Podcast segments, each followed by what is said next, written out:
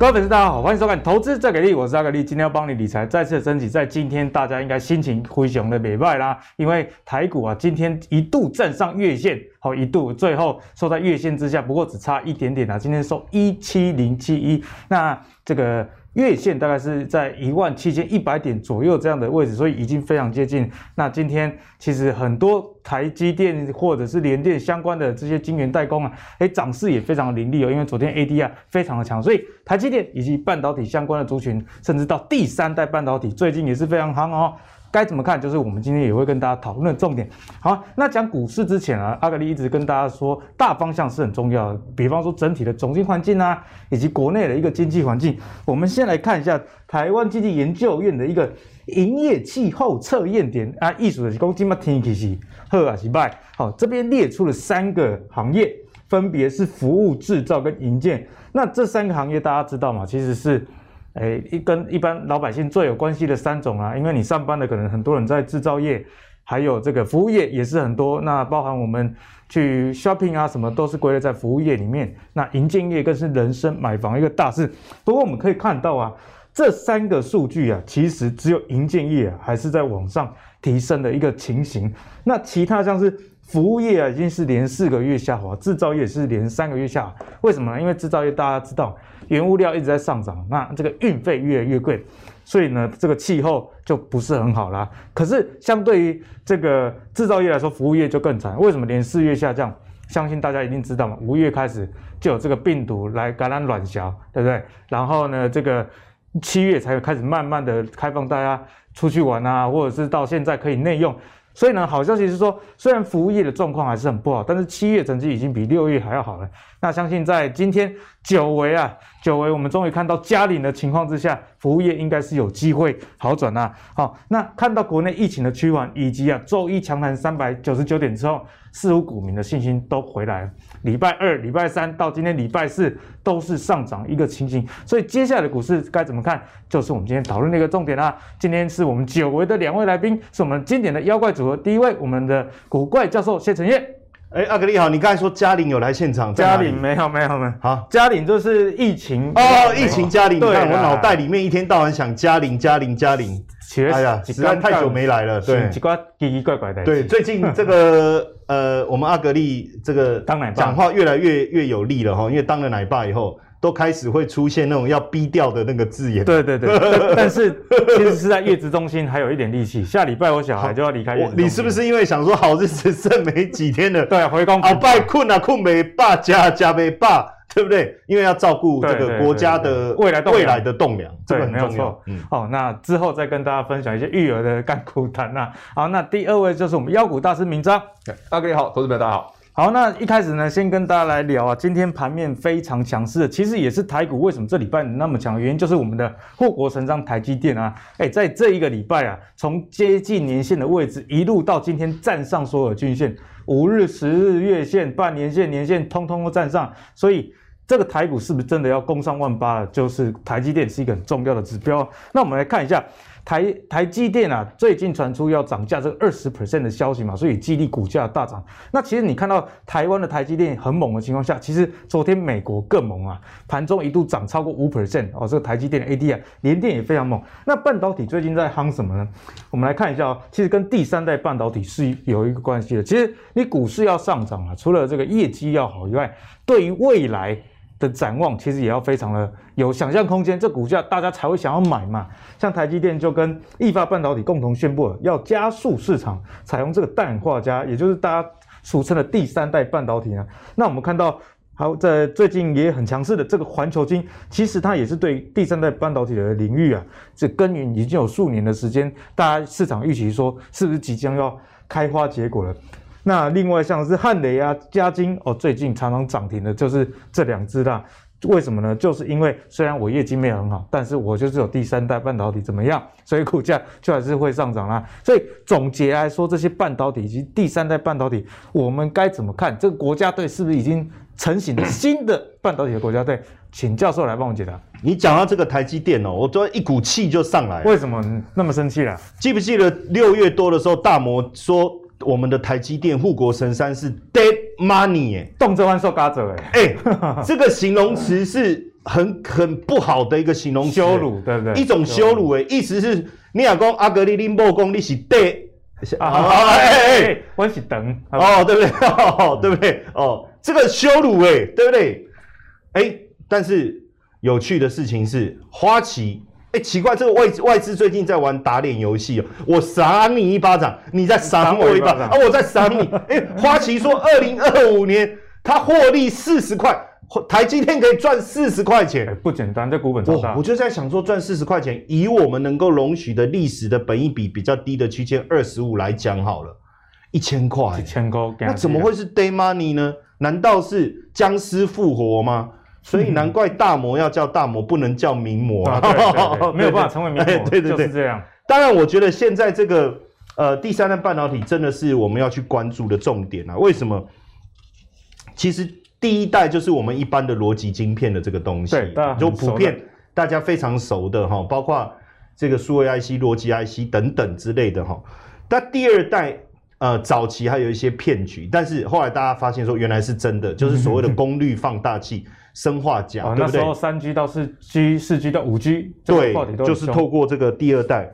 那第三代的应用的层面更广，因为实际上啊，现在我们需要的是高电压啦，这种快速的这个这个电流的通过啦，这种，那你一定会用到的，像比如说五 G 啦、伺服器啦、卫星这一块，其实都需要你又要高效能，又要省电，这些东西要怎么做到？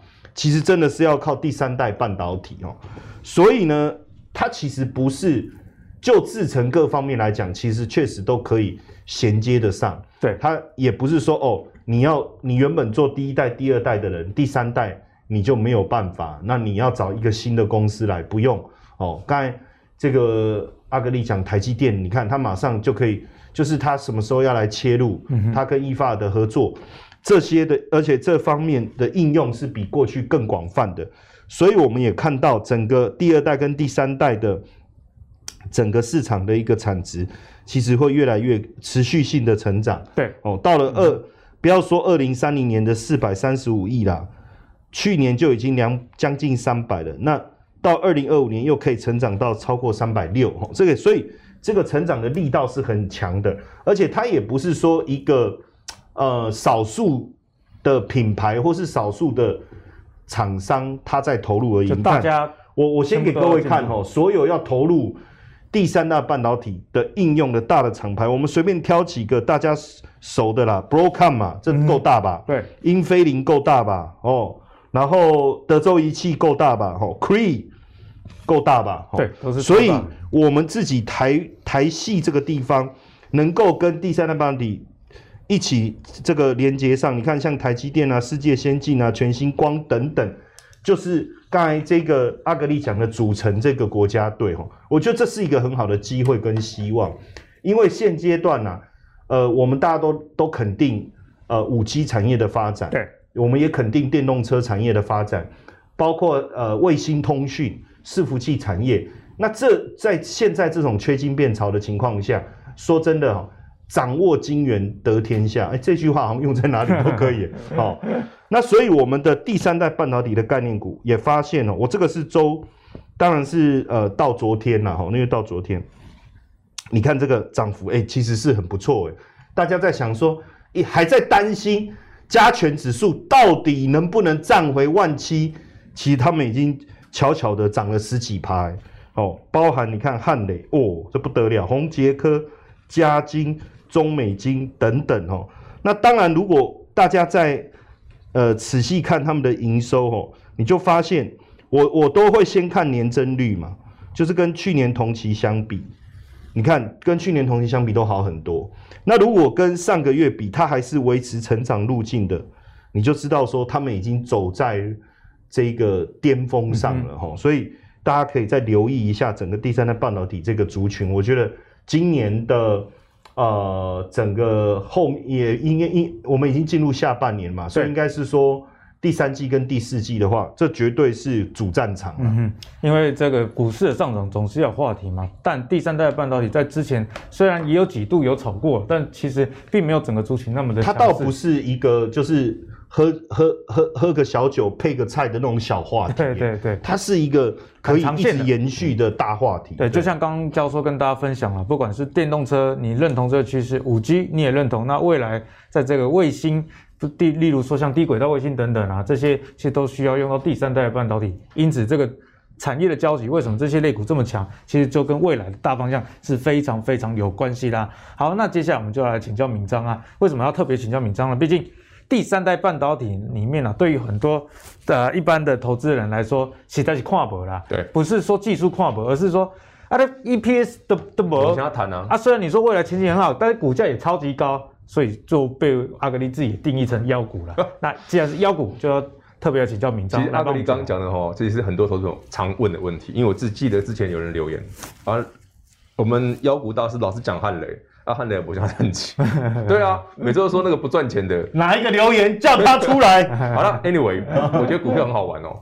我觉得我我有个观念跟大家分享哦，如果你喜欢看产业的朋友，对，这句话你一定要记得，没有慧根也要慧根，也要慧根，没有慧根，当然不，我就算我们不够聪明，但是你要知道大咖在干嘛，知道至少要跟谁，你要跟嘛。其实我为什么讲一直跟大家分享汉磊、嘉金这些股票哈？我记不记得我以前跟大家聊过有人叫黄明奇？嗯哼，不知道黄明奇的自己上网 Google 一下，汉明科技。台湾史上的一个股后卖给艾斯摩尔，就是汉明科技旗下的汉微科。哎、欸，其实这个啊，我阿格力在各大媒体其实常常出没，我就只有听敏章特别去解析而已。哎、欸，我们是有证据的哦，按一下我们投资最给力 YouTube 频道的播放清单，好，按敏章，我们过年有一集啊，专门在谈未来的这个半导体，敏章就特别分析了这个逻辑了。因为其实我那时候就在想，我我我我很好奇一件事，就是当年我在看。去年前年我在看这个汉磊嘉金，那时候一二十块，真叫魔谈嘛！真的，我觉得股价很低迷，然后公司那么常年都不赚钱。可是后来慢慢了解，哎，奇怪啊，这两家不都是汉明科技、黄明奇的旗下的股票？而且它整个台湾哦，只做这个而已，没有其他这样的投资，就整个汉明科技都压在这个第三代半导体身上，早而且很多年了，不是现在还有，是压着很多年了。再回头想想。当年的汉维科原本投资十亿二十亿而已，嗯、他卖掉是一千亿，一千亿太夸张了。对啊，他他把汉维科卖给艾斯摩尔就卖掉啊，你看来回赚多少就好。所以有人出估哈，黄明奇身价最少最少超过一千亿台币，一千亿台币哇，他光汉维科就超过五百了。可是这个东西啊，当然那个天文数字离我们很远哦，我们一般平民百姓田老这些好像在听虎烂一样，可是。你有没有想过，那为什么他们这几年都在压注在第三代的半导体？哎，有道理哦。人家的眼光看很远嘛。所以同样的道理，如果你想要投资这个第三代半导体的朋友，你自己眼光要拉远一点。你真的眼光要拉远一点，因为人家做这个、做个、这个族群，搞不好一做好几年了。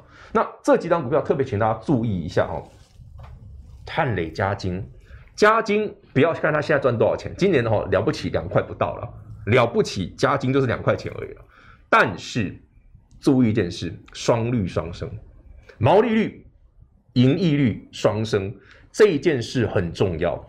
一个产业高速发展的时候，你就慢慢看到这种现象。诶，毛利率一直往上拉，盈利率一直往上拉，再来你会看到什么？EPS 会爆冲。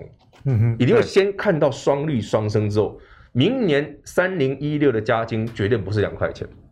我据我所知啦，有的人就喊到五六块了，所以你又回头说，哎，其实最近台北股市一个波修正之后，哎，其实它股价蛮强的，很快又回来了。那汉磊更猛啊！各位观众朋友们，如果你刚好手上汉磊的，不要再瞧不起他了。他虽然现在没什么赚钱，可是人家我突然觉得股价会说话啊！来来来，阿格力，你看，来，这这个这个股价像是台北股市跌千点的样子吗？不像，它它回来了啊！对不对？他回来了，直接 V 转，他直接 V，这这个很过分吧？这种涨法叫不讲武德，就是 Kenry 杀的时候，哎呦很凶，跟也跟不上，上去的时候更凶，直接喷涨停，连续喷涨停，这就很标准哦。当台北股市在修正之后，总有一些题材，有些产业特别的强。其实我蛮喜欢投资朋友在股票市场大幅回档之后，你去锁定那种特别强的标的，因为。股票哈长期上涨的趋势哈，你很难，就是你没办法一直 focus 到底谁强。诶，今天 IC 设计强，明天某个题材强，大家轮流涨。没错，我我们抓不出说到底谁是最强的。可是一个大幅修正之后，最先冒出头来的产业，往往都是长线来看哦，它在就是可以跑马拉松可以跑到最后的那种那种族群。因为想败其实够，想败其实逃最先涨的那个才是最强的。那如果刚刚那两档大家觉得老是不赚钱哦，那换换这一档，它也有。全国好朋友们，世界先进不要嫌它牛哦。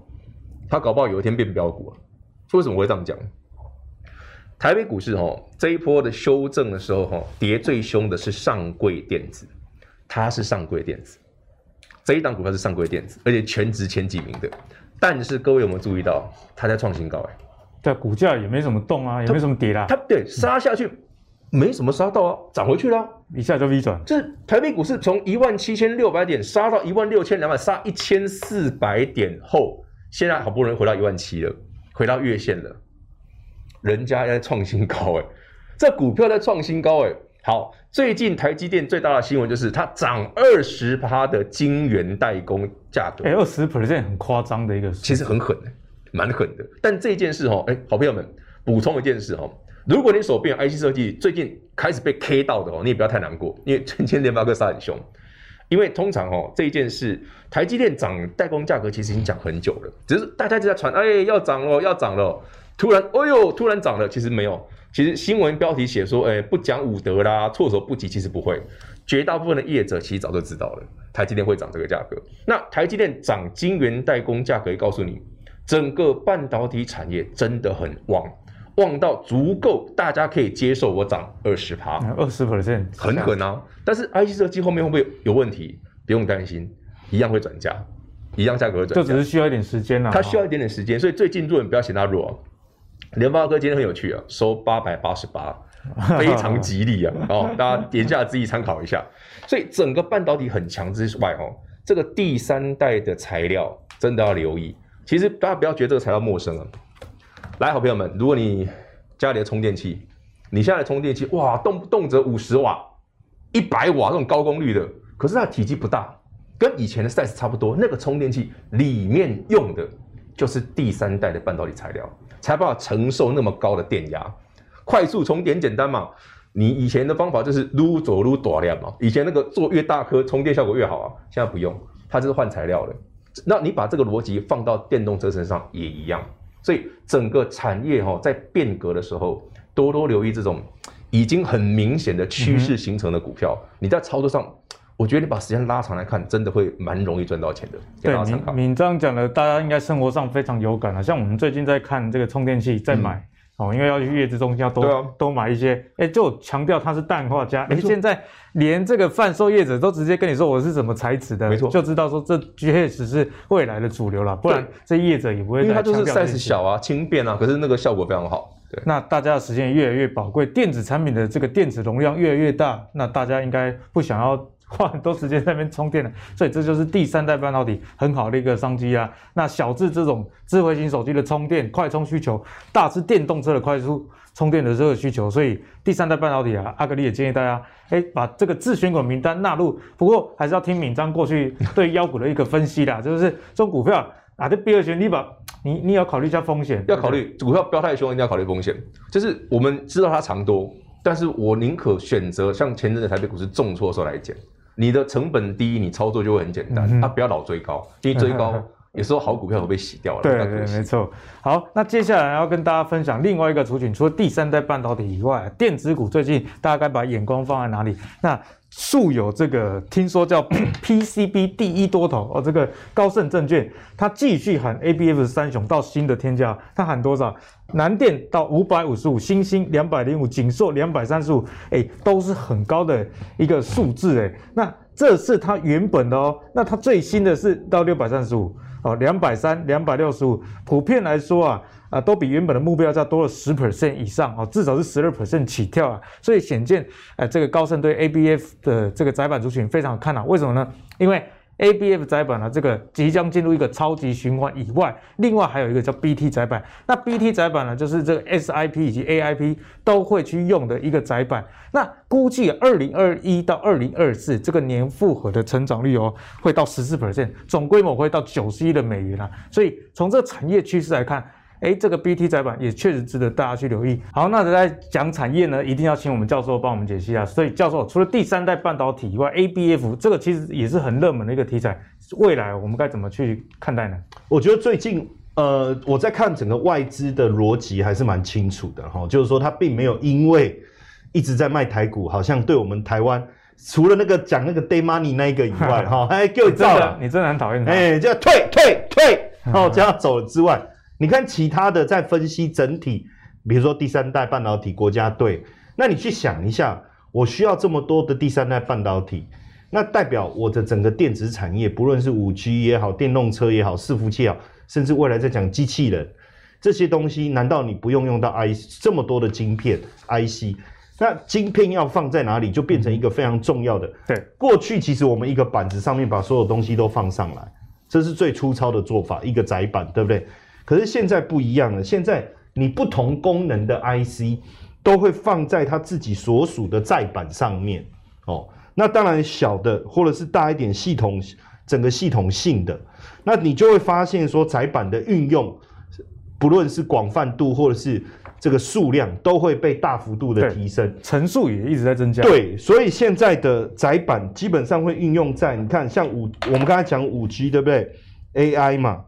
包括你说伺服器跟一般这个是早期 PC 就是最常用的，可是过这个的占比反而慢慢的在下滑，因为 AI 啊串起来，最近连那个马斯克都推了一个机器人，有没有？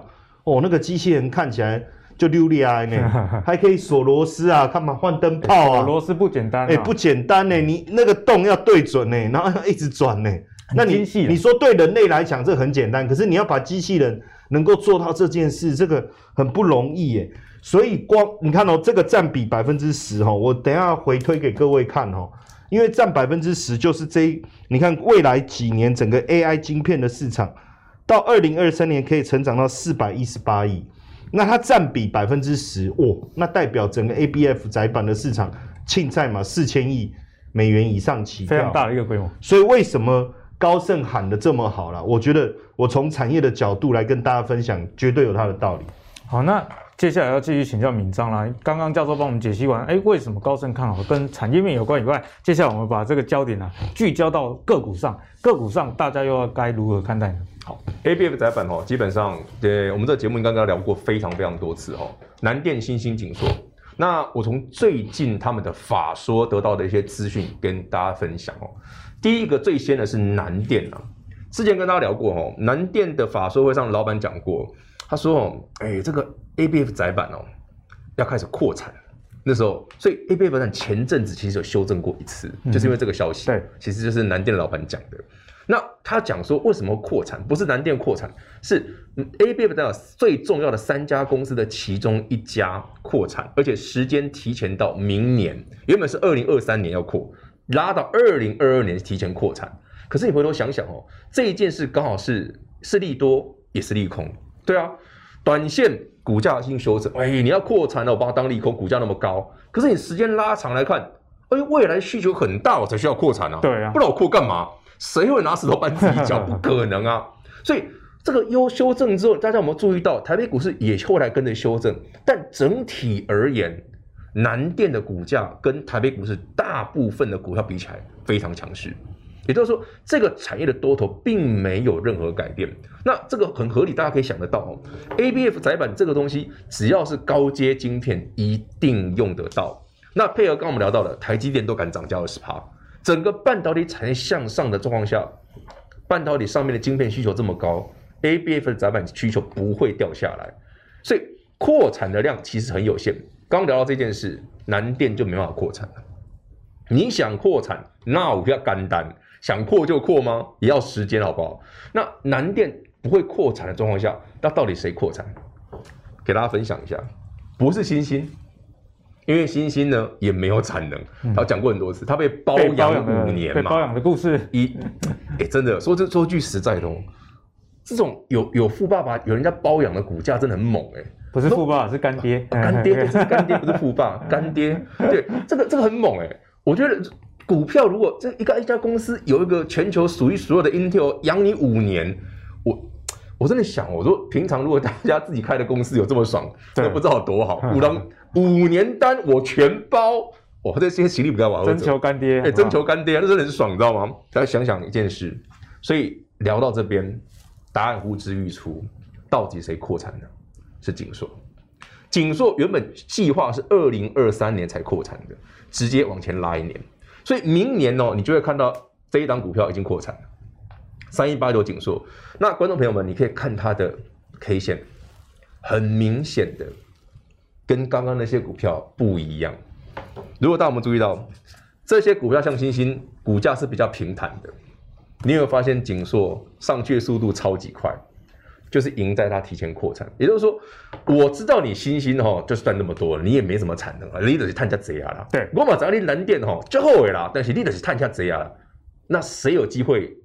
比过去好的时候更好。其实之前哦，景硕的股价，你不要看现在景硕这么贵哦，景硕之前股价跟星星差不多而已啊，真的哦。啊，今嘛今嘛星星寡谁？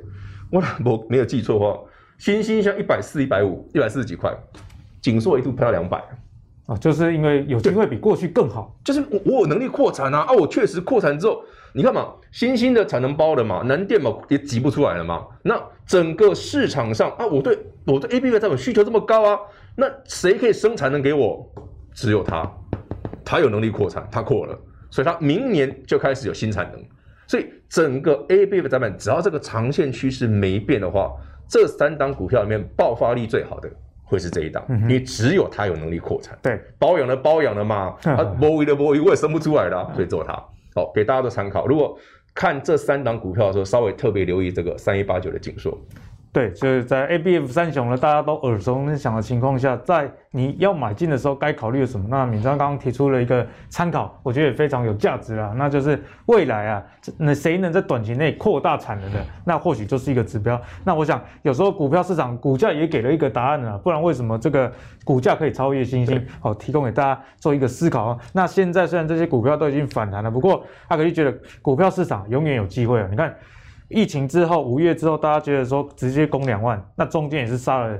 对啊，杀到你片甲不留，好，所以在市场永远有机会的情况下，平常帮我们节目看一看，自选股建立好，这个就是最大的一个用处了。好，刚刚讲完了第三代半导体以及这个 ABF 窄板之后啊，我们又要来照顾喜欢船厂的朋友啊，因为不是收尾了哈，弄盖医生点足够嘛。那如果玩船厂的，我们最近该留意什么呢？还记得我们节目最近跟大家讲啊，这个铁矿砂。好，价格下滑，但是其实整个钢铁市场啊，并没有改变的情况嘛。因为再简单帮大家复习啊，铁矿砂的下跌跟这个中国呃的清零政策是其实是有关系的。因为它上半年产了太多钢铁，下半年要限制生产，那在需求减少情况下，那这个铁矿砂价格自然的回落。但是我们也观察到废钢的价格上涨嘛，对应的就是哎，铁矿砂是高炉，像中钢这种在炼的，那废钢为什么上涨？因为市场钢铁的这个需求还是存在，所以我们看到最近废钢上涨。所以呢，对应的一些电炉厂，例如说像丰兴，今天在盘中也非常的强。所以这产业逻辑啊，你平常看完之后，你自然就对股票市场的一个动态啊，会非常的有感觉。那我们看一下越南的限制钢铁的出口，渴望推升铁矿砂的一个报价，因为这个越南加上这个中国啊，其实对于呃这个钢铁的出口都有一些限制了，但是国内需求还是节节高升，大家全世界都在做基础建设啊，所以也带动了这个铁矿砂最近有。一个强弹九 percent 的一个现象。那讲到铁矿砂，你就要去想，哎，铁矿砂是什么船在载的？不是货柜哦，啊哦，是这个散装。那我们看到散装航运相关代表的这个 BDI 波罗的海综合指数啊，其实也上涨了呃这个五十四点到四千两百零一点。这个是一个什么的数字呢？直接给大家答案了。连续十一个交易日走升以外，是创了十一年来的新高。所以啊，钢铁人。跟这个航海王是不是就要回来呢？我们先请教授来帮我们全盘见解一下。好，其实基本上啊，我们在讨论这个东西之前呢，大家一定要先认识一下 BDI 这个指数。那 BDI 这个指数其实节目上谈很多，我就不做详细它背后组成的一个要件。但是重点是什么？如果大家仔细去看它这个指数脉动的一个情况，在二二呃全球的股市啊，如果就以台股来讲，因为台股跟全球股市其实也是高连接度的，在零七年要要冲上去之前，其实 BDI 已经冲破六千了。那个很惊人的，你看过去很长的一段时间都被压在两千以下，可以冲到六千，代表当时的景气真的很好，热到爆。好，那刚才阿格力也讲到，它在什么东西，就是我们民生物资嘛，包括基础建设，包括你食衣住行要用到的那些东西嘛，那就代表景气真的上来了嘛，消费端的一个需求很旺。没想到后来突然跌到这个一七四七以后。既然冲到一万一，耶，这是什么样的剧情？那那你说，呃，这中间是不是因为景气热到整个供应不只供不应求，根本都不知道该怎么样去满足客户的时候，这个价格已经冲上来。当然，随着金融海啸以后跌回来，可是，在两千二零一一年发生欧债危机之前，其实它也冲上了四千六啊。所以这里面大家有没有发现？你看在。二零零七年景气大好之前，它在两千以下。后来二零一一年之前有冲到四，又回到四千。可是后来景气真的不好，连续 Q 一、Q 一 one、Q 一二、Q 一三，再来一个 Plus 版 加强版，都维持在两千多嘛，一直没有办法有明显的突破。可是这一次不一样，不得了了！Oh my god，真的不一样了吗？BDI 竟然冲破四千，那上一次四千什么时候？这睽违十一年呢，很久以前的事了。所以这后面代表一件什么事情？不是炒作，不是话题，不是空穴来风，而是景气的需求真的上来嘛？嗯、那不管你说是啊疫情啊，不管你说是这边封锁那边封锁，我觉得如果只是单纯这样了不起，像过去冲到两千多就停了嘛，对不对？它没有办法冲上四千呐，所以这一次冲上四千。其实它背后代表的一个非常重要的因素，尤其有铁矿砂，刚才讲到的越南的这个事件，你看整个 BCI 就是跟铁矿砂最有关的海岬型的运输的一个报价，你看整个都冲上来了。那 BDI 整个上来，其实呼应啊，就说很多人也会觉得说运价一定是可以炒作的，因为你如为要不然为什么拜登要调查？好，可是如果没有足够的需求。运价炒作也没有用啊，对不对？那我怎么知道运价是真的有需求来拱上去的？这个就很重要了。我给各位看 CRB 的价格，CRB 是什么？包含了所有的原物料在内的一个组成嘛？这个在节目都有讲过，大家也可以搜寻一下，在我们过去的清单里面。那那 CRB 会上来，它代表什么意思？真的就是景气上来了需求。你知道最近那个咖啡豆飙的有多凶吗？咖啡豆涨很凶啊，涨很凶啊。因为现因为坦白说，景气上来，咖啡就变成一个非常重要的精神粮食嘛。你如果说都吃不饱了，我还给你喝咖啡，我还给你咖啡，不用做工作就不用喝咖啡了。对啊，那你说我的景气上来了，而，我的精神食粮当然就又回来了。嗯哼。所以既然咖啡豆暴涨，这个其实都在反映景气的增温，呼应了 BDI 哦。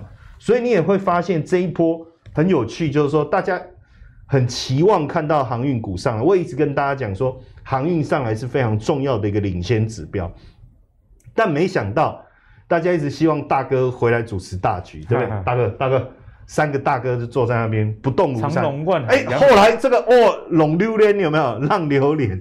哎，新的势力兴起，没想到哎，你看四维行这个我是统计到昨天了哈，哎，中行、新兴、裕民，当然万海在这嘛，对不对哈？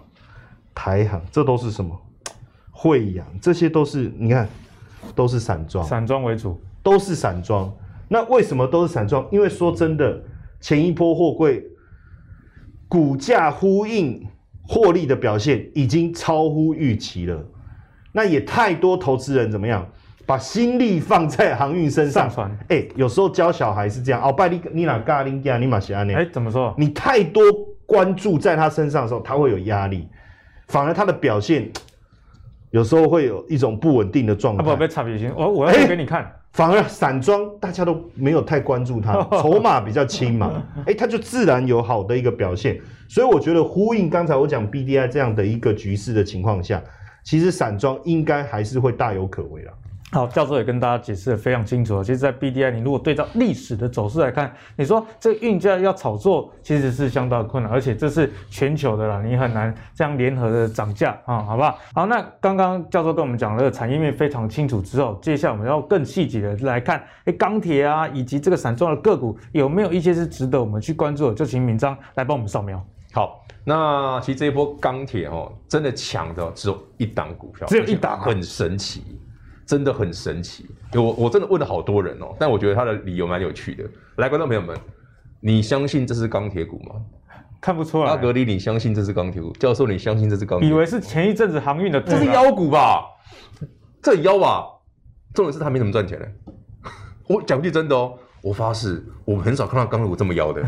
它叫中钢构哎，它名字前面还有中钢，它可以这么妖哎。但我要跟大家聊的是什么？就台北股市很有趣的地方就在这里。最近的钢铁哈，真的我翻遍，我从把上市柜钢铁全部翻了一遍，只有它，都都没有人跟哦，没有人跟他一样哦，只有它，中钢构。对啊，到底在涨什么？最有趣的是哦，我问很多法人了，啊，这到底有探谁不？无啊，今年了不起不到两块，他不是说上半年多少，不是上面上半年零，他说今年再怎么样不会超过两块。我矿唔对不？对，那股价怎么？我我老花今天还涨停，现在七级了哦。这是到昨天为止今天还涨停了。其实我在跟大家分享哦，台北股市非常有趣，就是哦，这个多头行情出现的时候，你有发现钢铁股每一次领头的股票都不一样啊？这个好烦哦。对，这很烦。就就是我发现，我一直注意到哈，就是说台北股市的业内哦，拉钢铁的顺序每次都不一样。一下之前拉那个叶兴啊、叶辉啊，对不对？然后这一次拉中钢构啊，之前拉中红啊。然后在这个之前，第一桶也算也被拉过。他、啊、每个人做的细营运都不一样，都不一样，而且每次都是这样子哦，就只有一只。那其他的是哦，有领头羊出现之后，今天钢铁其他的股票才开刚刚开始动。所以，投资朋友们买钢铁股，无论你对基本面到底认不认同、看不看好，如果你真的想做钢铁股的朋友们，先把钢铁股每一波上涨的领头羊，每次都不太一样，先把它抓出来。它有没有真的带动其他的股票在动？如果有的话，这个钢铁股你就可以来一段。但是记得，如果你用基本面来看的话，它的股价远远超过基本面应该有的价值。虽然中钢构有配股配息哦，也不错哦，但这个获利能力跟现在的股价，我马信我 讲句实在的，虽然有题材有题材，但是题材不等于获利哦，题材不等于获利。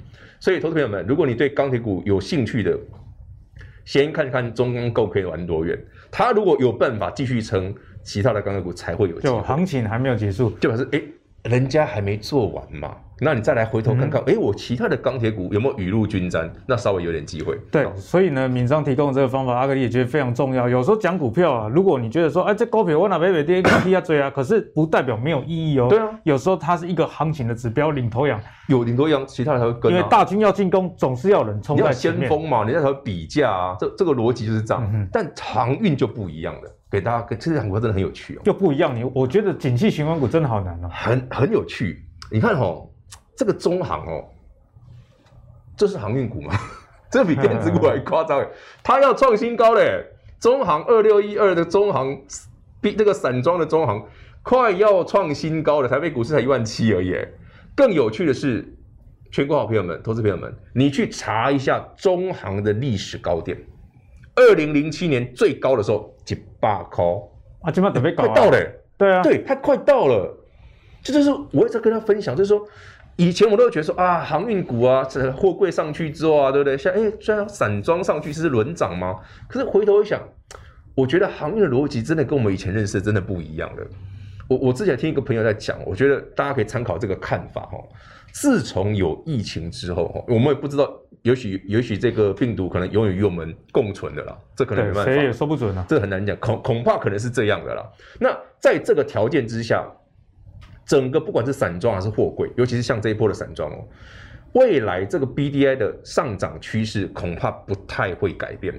几个条件，第一个我们刚刚讲的病毒的问题、疫情的问题；第二个非常非常重要的逻辑哈，刚刚教授不是聊到那张字卡？二零零七年的时候，BDI 一万多，大家记得刚刚那张字卡写的，一万多。你知道一万多的当下哦，那时候台湾哦，你你绝你不绝对不会想到，其实台湾过去这几十年来哦，货柜是没有涨过的，每次涨的都是散装，过去的港运股都是涨。当时哈，因为散装的需求，因为 BDI 很高嘛，一万啊，哇，市场超级火热。零七年的时候，全世界所有的散装人订了一头拉苦的船，然后二零一一年呢，哎，准备要交船了，结果一大堆都倒了，交不出来。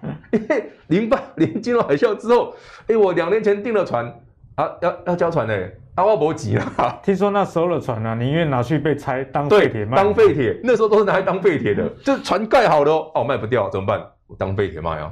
当年是这样子哦，二零零一零年、一一年是长这样子的哦，所以导致全球的造船厂在那一波呢，我记得从几千家变成不到一千，这确实是就很 躺到不行了。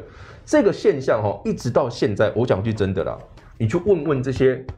货柜散装轮的老板，他敢不敢买船？他都心来担。想到十年前，不是你十年前都被 K 过，你现在敢买？这也是造造成整个航运族群这一波很夸张的地方在这里。嗯、明明运价很高，明明 BDI 狂飙，哎，老板还要买新船吗？哎呀，我我我再看看。问问那谈得喝。我我今晚问问了，我顶盖丢这架车给我上次差点落赛，但不行，因为那时候真的很严重，搞到哈，其实你看哦，这个中航你现在觉得哇，快一百块很强，对不对？它以前才十几块而已，对啊，因为后来航运整个垂下来之后，完全不行，躺在地板很久了。这也是我们一直跟大家分享哦，这个世界经过这十年的改变哦，整个货航运股哦，跟过去我们看到的历史背景截然不同。嗯哼，说不准啊，你以后看到的啊，景气循环对不对啊？一上去一下来，麻烦你在下面哦，现在长数值哦垫高一点。他家的基期搞不好，你看，哎，以前我看到的中行十几块才是买点了，二十块才是买点，接近一百块是高点，搞不好它这个 range 哈，不是像以前那样，它是往上移的。嗯，它以后搞不好低点不是那个数字，高点不是这个数字的，给大家做参考。如果你对于 BDI 或者对于这个散装的个股，你想要参考、想要看的，不妨用 David 刚给你的方法。嗯，因为在传产股部分呢，大家对他们的印象，特别是景气循环相关的，都会惊啦，因为惊啊，是大 K，不是你要涨你，对，你他想说，我现在买会不会一一买套十年？不过从我们这几集很多来宾的观点，以及阿格力自己帮大家整理一个重点啊，那就是中国碳中和政策之下，全球节能减碳的情形呢，其实啊，这些景气循环，例如说像钢铁啦，或者是说像航运这些，他们的景气循环成分一定还是有，只是刚刚敏章说的。这个基期啊，可能跟你过去想的不一样。不一样。过去是赚钱跟不赚两种，那未来呢？如果当然是体质好的公司，它可能是大赚啊，或者是小赚，但是到赔可能还不至于，因为过去人都有跟历史学习的经验，大家现在已经不敢啊，让这个供给太过于这个旺盛。好，所以呢，阿格力相信啊，这相关的景气循环股特别值得大家还是要持续的去做研究，因为未来的世界跟我们想象已经有点不一样。因为碳中和政策是一个十几年的一个规划，提供给大家做一个参考啦。好，那接下来呢，我们要跟大家来聊一下国际的情势，也是美国跟中国两大国在打架啊。那这两个大象在打架就发生什么事？大家应该印象还有，那就是去年美国九月。提出了这个断芯的政策。什么叫断芯？就是含有美国技术成分以及这些软体所生产的晶片啊，禁止出口到中国，尤其是很针对华为这家公司。不过最近有传说，这个禁令似乎要解锁了吗？那经过华为的一个确认之后，发现哎，还没有哈，好不好？虽然要出口晶片给你，不过这些晶片呢，主要也不是用于出售五 G 设备相关的，而是在一些车用。的零组件，例如说传感器啊，或者是荧幕的这些晶片，所以接下来呢，这个政策会对台湾的供应链造成什么样影响？我们请教授来帮我们打个预防针。我我是我相信呢，这个美国对中国大陆势力的串起是绝对心有芥蒂了哈，所以他要不断的去防堵他，他可能任何他能壮大的产业啊，但就这整个。角度来看，五 G 我觉得是他最害怕的，所以他为什么要把那个心有没有中间还画一个裂痕 断心？这个这个肯定我觉得也不太可能短期间，而且更重要的事情是，它背后一个非常重要的就是国家机密嘛，国家安全嘛，嗯、情报的串流什么各资啊等等啊。但我觉得车子这种东西，你如果五 G 的技术是握在美国手上，它车子在你要在哪里跑随便你啊，对啊，你坐的车子爱怎么动，啊，甚至你说，呃，你要出这了坐了车子要出口给美国，或是美国的车厂要在中国大陆生产，我觉得这个就它原本的出发点叫做科技为导向，然后防止国家安全机密，这个我觉得应该就没有那么直接性，没有冲突了，毕竟。他这个拜登也讲过，他会去理性的思考跟中国之间产业之间往来的一些限制嘛，所以我觉得解除车用晶片这个事情是相当合理的哈，相当合理。而且记不记得过去呃我们所谓的华为概念股里面，因为过去华为概念股最重要的第一个当然就是手机嘛，然后后来就有五 G 了嘛，对，好，那当然我这那个时候大家都还没有想到华为切入汽车的速度这么快，好，那切入汽车的速度快了以后发现。哎，其实我们很多的供应链所供应给华为的东西，跟以前手机还不是一样，五 G 也不是，因为因为车子现在就是变成一个大型的电脑娱乐产品嘛，你可以可以这样讲嘛。你你说真的，那以前电脑有一个荧幕啊，现在车子前面的显示幕啊，不是一样吗？对啊，也不是一样的意思吗？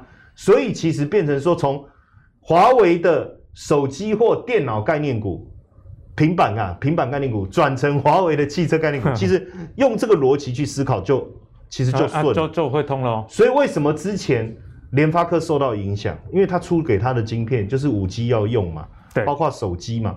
那华为今天你拿不到晶片，你手机要要做什么？所以对联发科来讲就受到很大的冲击。嗯、可是最近我在观察哈，这个就是华为概念股整体的表现呢，其实是。哎，还蛮强劲的哈。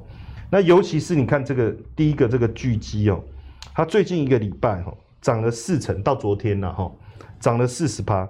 它就是 LED 的显示屏啊。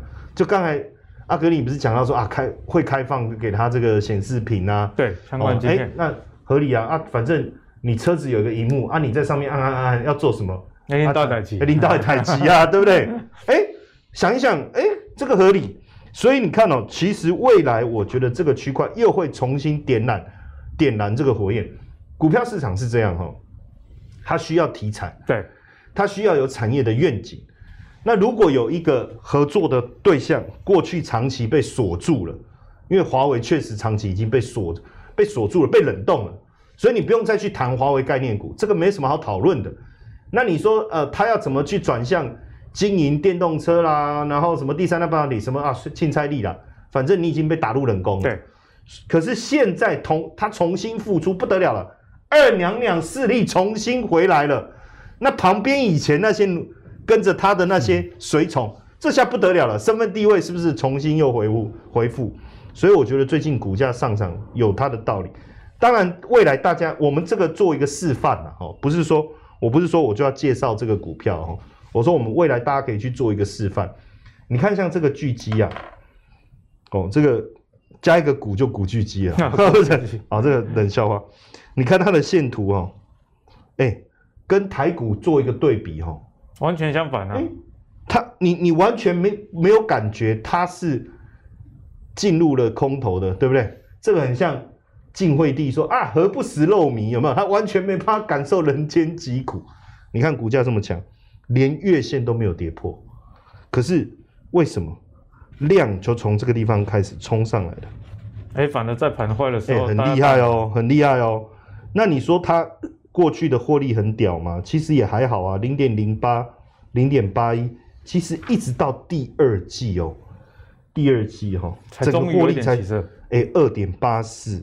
那其实如果我按照这个二点八四的获利去算的话，其实它本比。目前只算中，呃，大概中间值啦，也不算低啦。好，但问题是它能不能维持嘛？那我们去看它第一季跟第二季营收的一个差异，从五七六到八二六，代表它营收出现了大幅度的增长，而且毛利率呢也上升。我觉得更重要的是，它营业利率从四点多，竟然跳升到十五趴多，这很夸张啊。这个是它的。营收上来以后，它整个营运结构也有大幅度的给一个改善哦。所以，如果我今天我我要讲这种过去沉积已久，然后因为一个新一个也不算新的概念，就是说被冷冻又重新打开了，其实大家就可以去关注它的营收是不是因此而产生了爆发力，然后呢，它的营毛利、营业利率也跟着改善以后，它的获利就会大涨。那这种股票，即便未来台股在震荡，它还是会有机会。我以巨基来教大家这个做法哈，那你就会未来你在选这种概念股，你就不会逃莫雷修啊，这这么多，到底要买哪一个啊？我到底怎么买？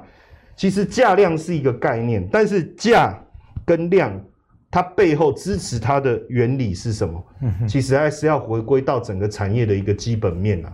那回归到产业基本面以后，你只要掌握了营收跟毛利率结构这样的一个重点，我相信你这个股票爆起来啊。你会比较放心啊，比较有根据，你也不会说灯打开说阿里下。哦，对不对？就是你的安全感也会比较高，嗯，因为看到这个营收以及这个双率都有上升，这样大家也知道自己在买的东西是什么了。不过教授也提醒大家，毕竟这种股票涨了一大段啊，但是相关的概念股还是很多，就不妨用这样的逻辑，哎，营收有没有增加，EPS 有没有增长，以及毛利率、营业利率有没有双升？用这样来观察到，如果有一些股票还没有发动，那或许就是一个很好、相对安全的时间点啊。那今天的节目呢，跟大家分享非常多。如果你是现在在看的朋友，一定要从头看开始再看一遍，因为我们从电子股，如如果喜欢电子股的朋友，我们从第三代的这个半导体。